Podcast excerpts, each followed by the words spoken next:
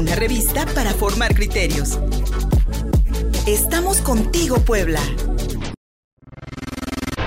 Imagen pública con Javier King.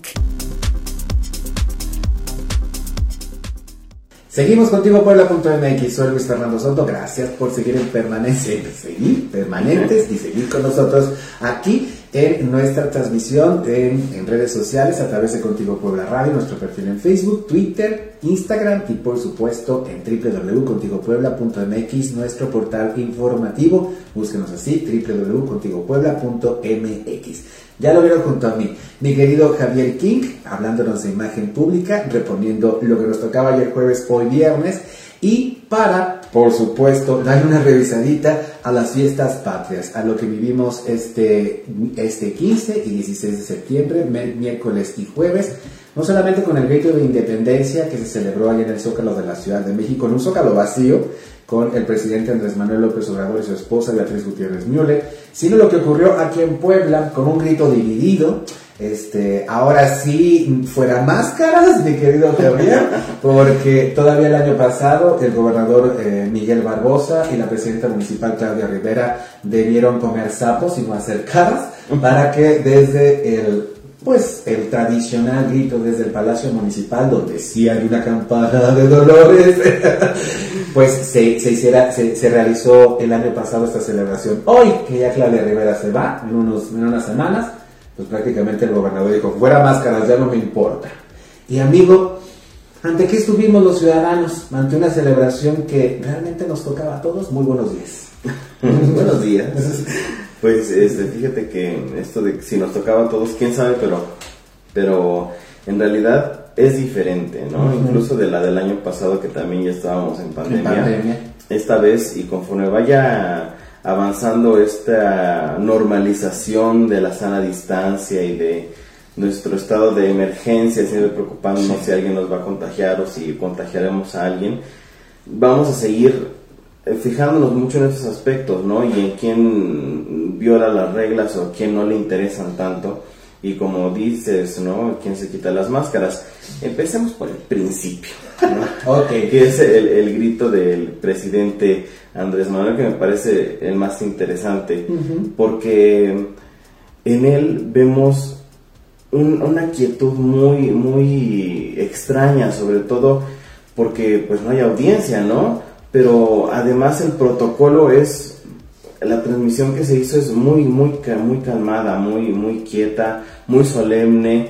Eh, el grito que hace se ve muy forzado, se ve muy robótico. Ella se ve muchísimo más relajada que él, pero sí siento que trata de ocultar como de, de, cierta forma la presión que siente, ¿no? De estar en el ojo de todo México en ese momento y eh, es en realidad un resumen de lo que podríamos decir que es su presidencia y la imagen de la familia real mexicana, ¿no? Esta familia que vive en Palacio, que, que, pues reside en un mundo maravilloso. Había eh, por ahí en redes sociales un meme que me parece muy acertado, que es este la vista desde atrás, desde, el, desde atrás de ellos hacia el zócalo con el fondo de Disneyland y los, los fuegos artificiales, diciendo este es el mundo que Andrés Manuel y Beatriz ven. Y creo que es bastante cierto, ¿no? Muchas veces eh, se nos olvida que pues eh, eh, los políticos, la gente de las altas esferas políticas viven esferas muy diferentes a la, a la del México real. Y esto en especial es un problema con la cuarta transformación porque esta misma meta ideológica, que yo creo que muy pocos creen, pero muchos han tratado de romantizar, les lleva a creer en un mundo en donde su, el apoyo y, su figura pública sigue siendo la más fuerte y sigue siendo la más incuestionable, cuando no es cierto, ¿no? Cada vez este año, lo que llevamos de este año ha sido crítico, ha sido puntual, en la baja aceptación de, la cuarta transformación de Morena, del presidente y de su esposa. Y esto no puede pasar desapercibido, en especial cuando al día siguiente se hizo una, toda una ceremonia para recibir y pasear al presidente Díaz Canel eh, y a su esposa, quienes estuvieron este, en el desfile eh, tradicional y además eh, lo concluyeron ya en el campo Marte y a quien dedicó pues prácticamente todos los festejos, ¿no? Diciendo que llamaba, llamaba al gobierno de Estados Unidos a levantar el embargo contra Cuba y que eh, merecía esa dignidad con la que ha soportado el régimen cubano tantas este tantas pues injusticias. injusticias digamos que muchas cachetadas de guante blanco que le han dado muchos otros gobiernos no y que se merecía que la isla sea un patrimonio de la humanidad solamente por eso por, aguantar no de nuevo fijándose solamente en, en su par en, en, el político que está frente a él y no en el pueblo cubano porque nunca habló del pueblo cubano habló del régimen cubano. Mi, mi estimado Javier eh, muchas, muchas imágenes y muchas reflexiones me, me, proponen tu, tu, participación, porque efectivamente cuando veía las fotografías del 15 de septiembre, de la noche de, la madrugada del 16 de septiembre, después del grito, pues a mí mi primera, y tengo que ser sincero, mi primera impresión fue esquizofrenia. Porque efectivamente esta fotografía de Beatriz Gutiérrez y el presidente Andrés Manuel López Obrador de espaldas viendo hacia los juegos artificiales en el Zócalo, cuando la foto anterior es un zócalo vacío.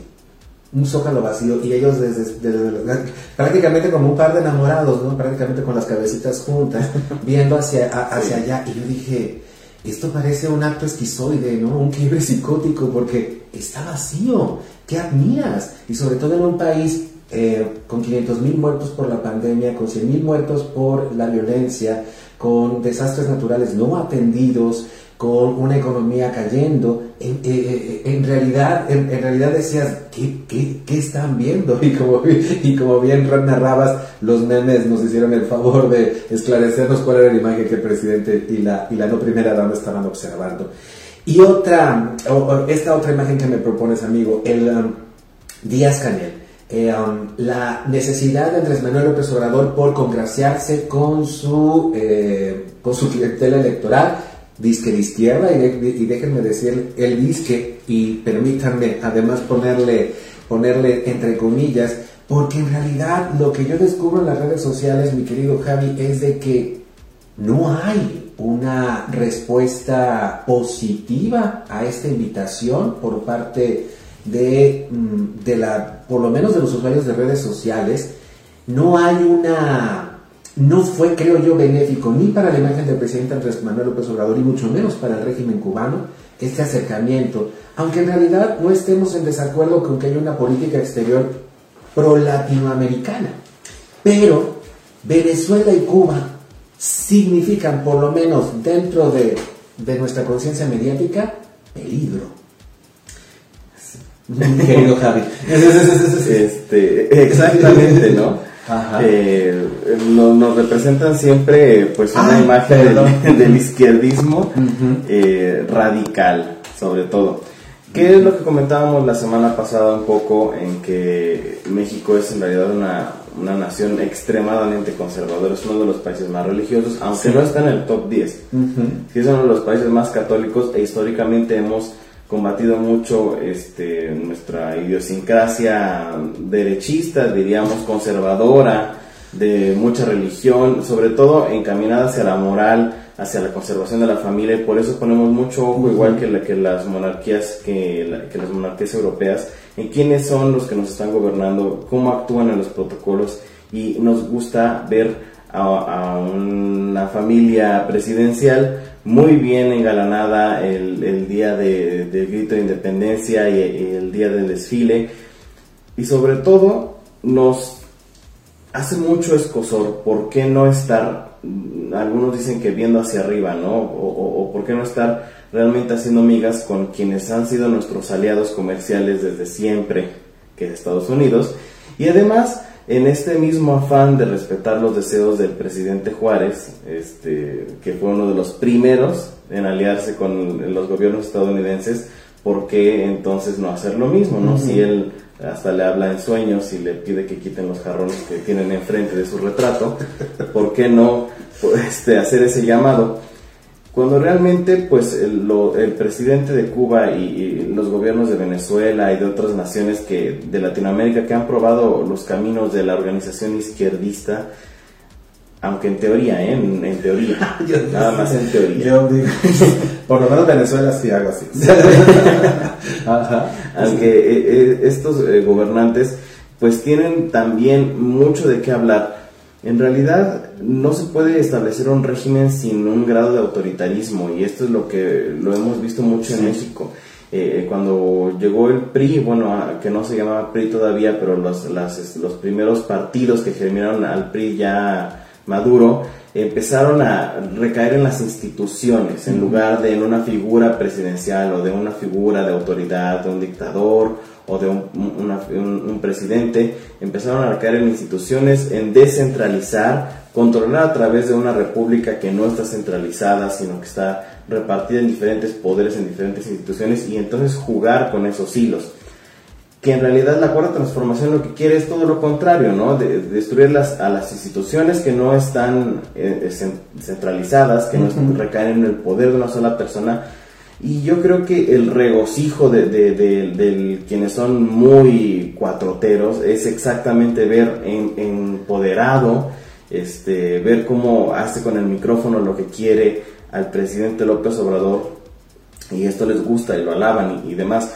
Yo sí creo que cada vez hay menos personas que están apoyando a la, cuatro, a la cuarta transformación, que, que hay cada vez menos personas que simpatizan, que empatizan y que toleran eh, a todos los allegados, especialmente a la primera, a la no primera dama, a Beatriz, con quien realmente no han podido hacer un, acto de conexión.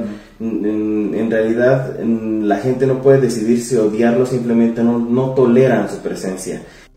Anteriores tres primeras damas con La Gaviota, con Angélica Rivera, con Marta Sagún y con Margarita Zavala, quienes fueron eh, personalidades que quedaron muy al margen de su esposo, que sí tomaron su, su rol de primera dama hasta cierto punto y que siempre tuvieron este dejo de que la gente no, no les gustaba porque eran muy pretenciosas o les parecían muy pretenciosas, pero nunca tuvieron este desaire de decir, ah, no, no soporto verla, ¿no? Y mucha gente decía eso eh, eh, el, la noche del grito de independencia que no, no soportaban ya verla, ¿no? Que era una persona que caía mal, que realmente no le quedaba mucho este papel de, de hacerse la, la digna, de, de, ahora tomar aires de, de, gran alcurnia. Y lo veíamos mucho con la forma en la que se vistió el día eh, eh, este, siguiente, que quería mucho emular a, esta, a, Kate Middleton, a Leticia,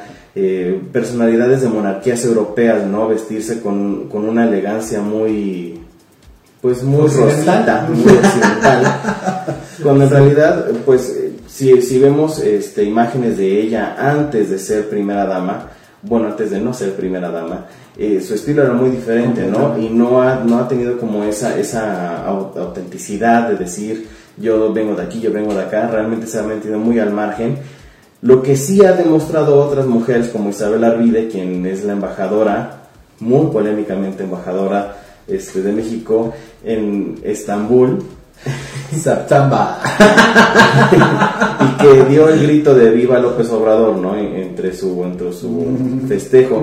O la, alcaldesa de Iztapalapa que también dijo este, viva la cuarta transformación y viva Claudia Sheinbaum, ¿no? Realmente sí vemos un patrón igual que con nuestro gobernador Miguel Barbosa en el que están cumpliendo los sueños de su infancia, ¿no? Y están llegando a esta Disneyland, donde están también Andrés Manuel y Beatriz, viendo un mundo que, que nunca habían probado, una cosa que pensaron que a la que nunca iban a llegar, y ahora que ya están ahí, realmente están separados de la realidad.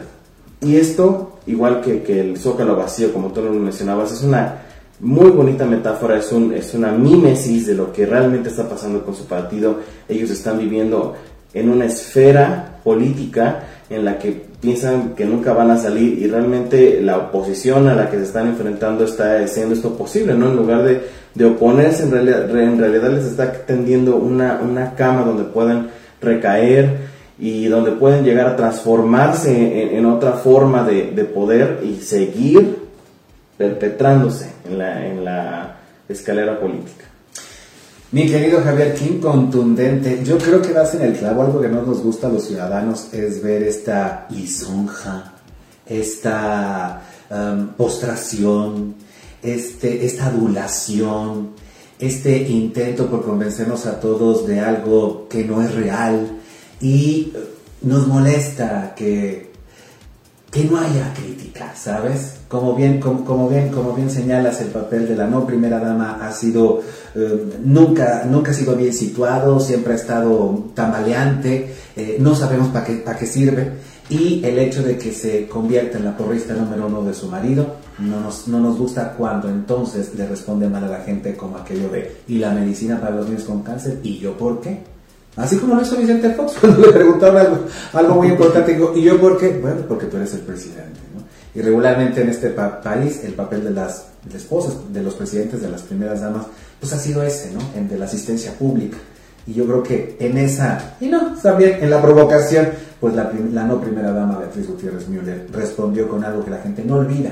Lamentablemente eso no se olvida y pues ahí queda para la imagen pública, para la posteridad. Y ya veremos, mi querido Javier King, si esta esfera, como es de cristal, no se rompe. Y entonces vemos una caída terrible. Cuando uno vuela demasiado y no tiene los pies sobre la tierra, la caída es más dolorosa. Javi.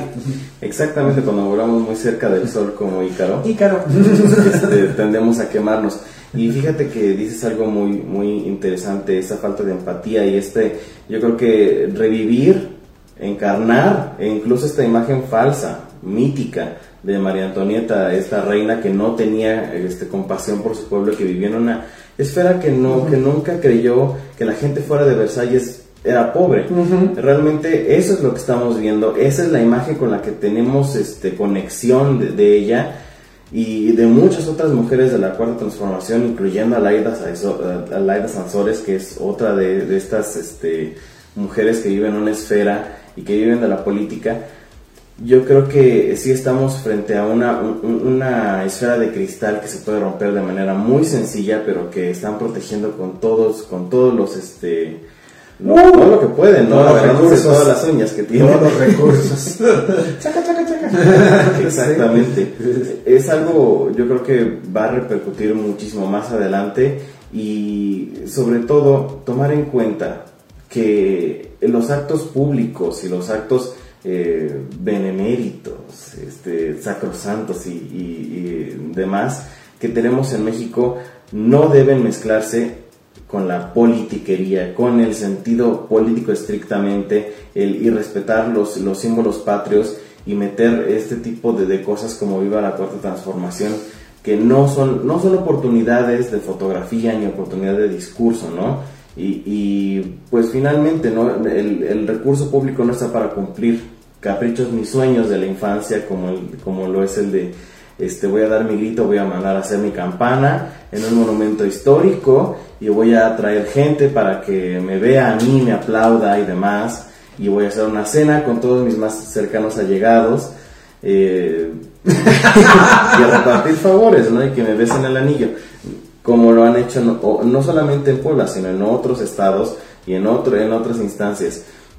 Siempre recordar que la mexicanidad no depende del presidente, depende de cada uno de nosotros y pues esperar, esperar algo más.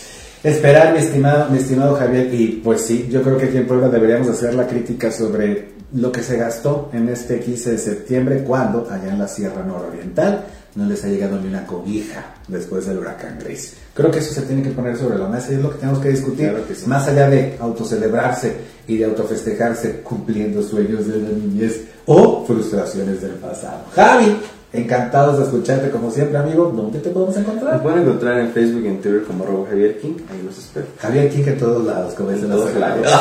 Vamos y seguimos contigo, Puebla.